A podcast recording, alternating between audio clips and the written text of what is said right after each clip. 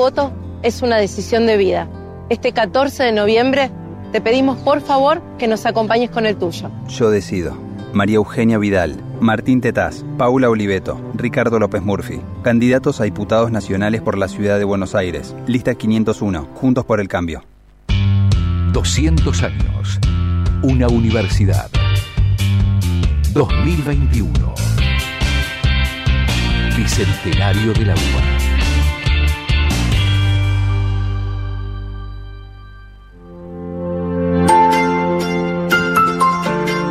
Entérate de todas las novedades de la Secretaría de Desarrollo y Bienestar de las Trabajadoras y los Trabajadores de la Universidad de Buenos Aires. En Radio UBA 87.9. Gabriela Brezán, buen día, ¿cómo va? Buenos días, Geraldine, ¿cómo estás? Bien, muy bien, aparte hermoso día, ¿no? Sí, no sé, yo acá tengo a lo lejos el sol, dicen que está despejado, no, no me moví del estudio desde que llegué para caminar un ratito cuando salgas de la radio está, está precioso. Ay, gracias, me encantó esa, esa, esa recomendación. Bueno, eh, claro, sí, viste, yo llego y no, hay, no había nada, estaba yo sola acá. Eh, y todo cerrado. Bueno, ¿qué tenemos para hoy? Muchas actividades, ¿eh? Estoy mirando. Sí, Sí, muchas actividades. Les contamos que em, el programa Jubilación Activa, que es una eh, de los programas que más trabaja dentro de la Secretaría de Desarrollo y Bienestar, el lunes 8 de noviembre eh, realizó una charla eh, llamada Transitando Nuevos Caminos, el voluntariado y la vejez activa. Eh, como hace varios encuentros, bueno, la idea es mostrar las distintas actividades posibles para adultos mayores una vez que llega el momento de, de la jubilación. Sí. En este caso, la charla estuvo a cargo de Magdalena ella es la directora ejecutiva de la Fundación Navarro Viola, junto a María Joffre y Ramón Hugo Chamber, que ellos son voluntarios de ese espacio, son eh, adultos mayores, jubilados, voluntarios de este espacio, eh, y esta Fundación Navarro Viola trabaja para el bienestar de dos grupos etarios extremos, la primera infancia y los adultos mayores.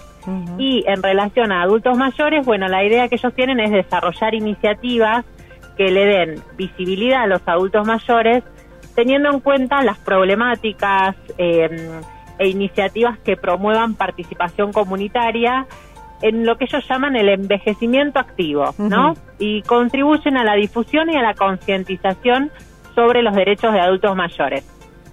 Entonces, eh, la charla fue con ellos, contaba Magdalena eh, Said que más del 25% de las y los adultos mayores no suelen tener un proyecto personal cuando terminan la etapa laboral. Eh, por eso, eh, desde la fundación que en la que ella trabaja, Navarro Viola, apuntan a generar recursos y acciones que eh, puedan trabajar y abrirles caminos para emprender el voluntariado, que tiene que ver con hacer algo para otros también. Eh, así que si te parece, Gerald, escuchamos lo que nos decía sobre el voluntariado de los adultos mayores en este primer audio. Dale.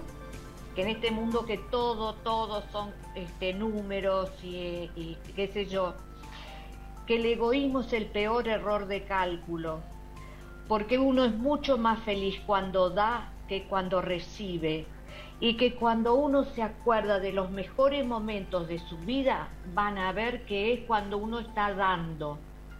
Eh, así que bueno, yo te diría que con esto como vuelvo al principio, como el motivo, ¿no? El motivo profundo en realidad es que somos más felices haciendo estas cosas que no haciéndolas. Gaby escuchábamos en realidad a María uh salieron eh, cambiados los audios. Ella es una de las adultas mayores que forma parte de este programa y hablaba justamente de la importancia, ¿no? De dar, de hacer voluntariado en este mundo de donde todos son números.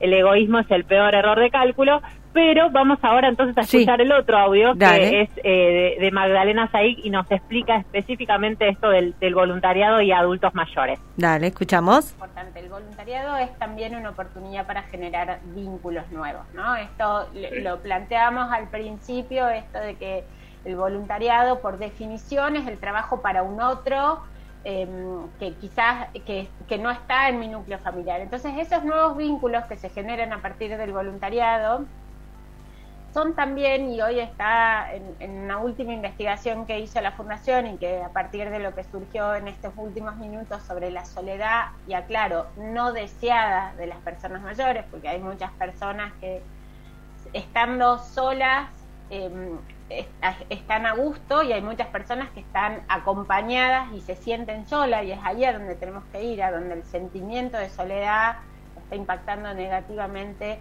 en, el bienestar de esa persona, digamos. Em, hay como hitos que, eh, que pueden eh, aumentar este sentimiento de soledad no deseado. Uno es la jubilación, justamente porque nos encontramos frente a este escenario de de mayor disponibilidad de tiempo, de no saber qué hacer con mi tiempo, y porque también el, el, trabajo suponía una red de contactos y de vínculos que en donde también el tema de los vínculos pasa a ser no tanto la cantidad, sino la calidad de los vínculos en el momento de la vejez. ¿no? Entonces ahí es donde tenemos que, poner atención eh, a, la hora de, de, de este sentimiento de soledad.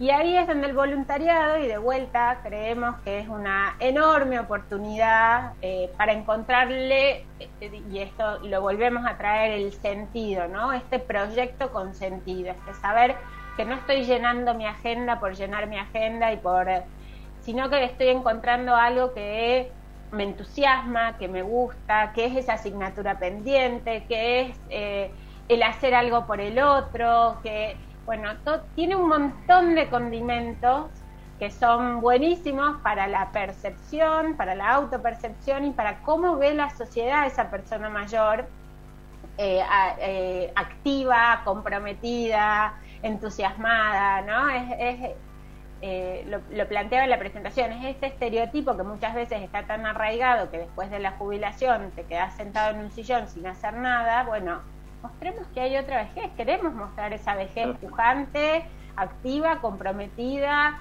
em, así que creo que, que, esa es un poco la oportunidad que tiene el voluntariado, ese es el desafío que tenemos las organizaciones de la sociedad civil y bienvenido sea el gremio, la universidad, todas aquellas organizaciones que están pensando cómo poder generar propuestas de participación real para las personas mayores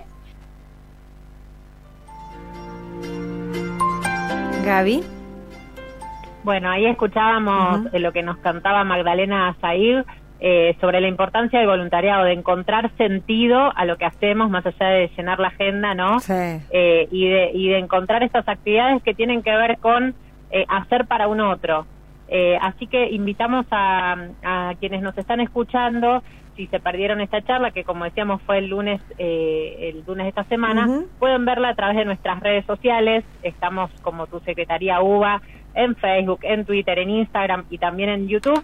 Interesantísima la charla porque además participaban dos adultos mayores que son parte del voluntariado y contaban su experiencia sumamente enriquecedora. Es bueno eso de tenerlo en primera persona, la experiencia, porque digamos, los que son coordinadores o formadores tienen una experiencia, pero el que lo vivió te lo cuenta de otra manera.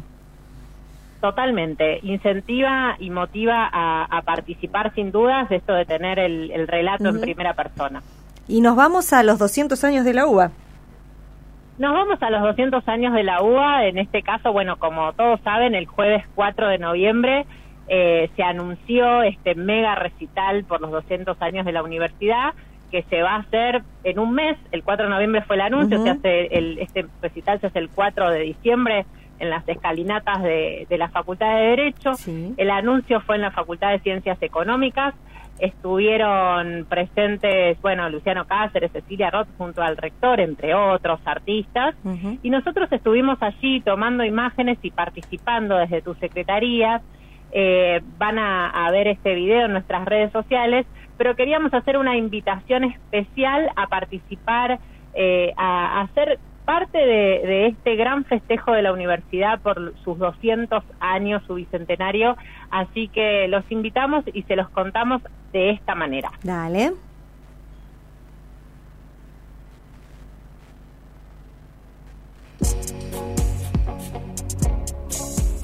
El jueves 4 de noviembre se anunció a través de un acto en la Facultad de Ciencias Económicas el mega recital por los 200 años de la UBA que se llevará a cabo el próximo 4 de diciembre en las escalinatas de la Facultad de Derecho con la presencia del rector doctor Alberto Barbieri y artistas invitados como Cecilia Roth, Juan Carlos Baglietto y Mora Godoy, entre otros, la ceremonia de anuncio fue una pequeña muestra de la gran expectativa generada alrededor de este festejo, que contará con músicos y músicas de la talla de Fito Páez, Pedro Snar, Soledad, Jairo, Iván Noble, Elena Roger, Vicentico y otros desde tu Secretaría, convocamos a trabajadores y trabajadoras a participar de esta multitudinaria fiesta por los dos siglos de la Universidad de Buenos Aires, nuestra casa.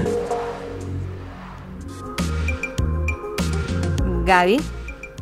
Ahí la escuchábamos a mi compañera Belén Luis eh, haciendo esta, esta invitación. Van a poder ver en un ratito nada más el video eh, de lo que ocurrió ese día y la invitación en todas nuestras redes sociales también. Así que no docentes, eh, docentes, estudiantes, bueno, todos y todas invitados a participar el 4 de, diciembre en este mega eh, recital, festival que hace la Universidad de Buenos Aires. Y pasamos, si te parece, de eso a lo que tiene que ver con el trabajo verde que hace tu secretaría. Dale. Eh, en este caso tiene que ver con el armado del espacio verde no docente en el CBC. Los primeros días de noviembre empezaron los preparativos para armar eh, este espacio verde no docente en la sede que está en la calle Ramos Mejía del ciclo básico común. Esto está impulsado por el programa Luz Verde que organizamos desde tu secretaría junto con Ecuapuba. Y la idea de estas áreas es eh, generar pulmones naturales en los edificios de la universidad y que sean cuidados por trabajadoras y trabajadores no docentes, ¿no? Em, el armado fue posible gracias al trabajo conjunto que siempre hacemos desde Luz Verde con las distintas comisiones internas, en este caso el CDC, y un espacio que em, era eh, gris porque tenía baldosas, paredes pintadas, todo muy prolijo, pero sin nada de vida allí dentro. Em, va a ser un patio eh, con un espacio verde no docente lleno de plantas, de flores y de futuros árboles que fueron distribuidos allí junto con la tierra compostada, semillas y que irán dando nuevos brotes.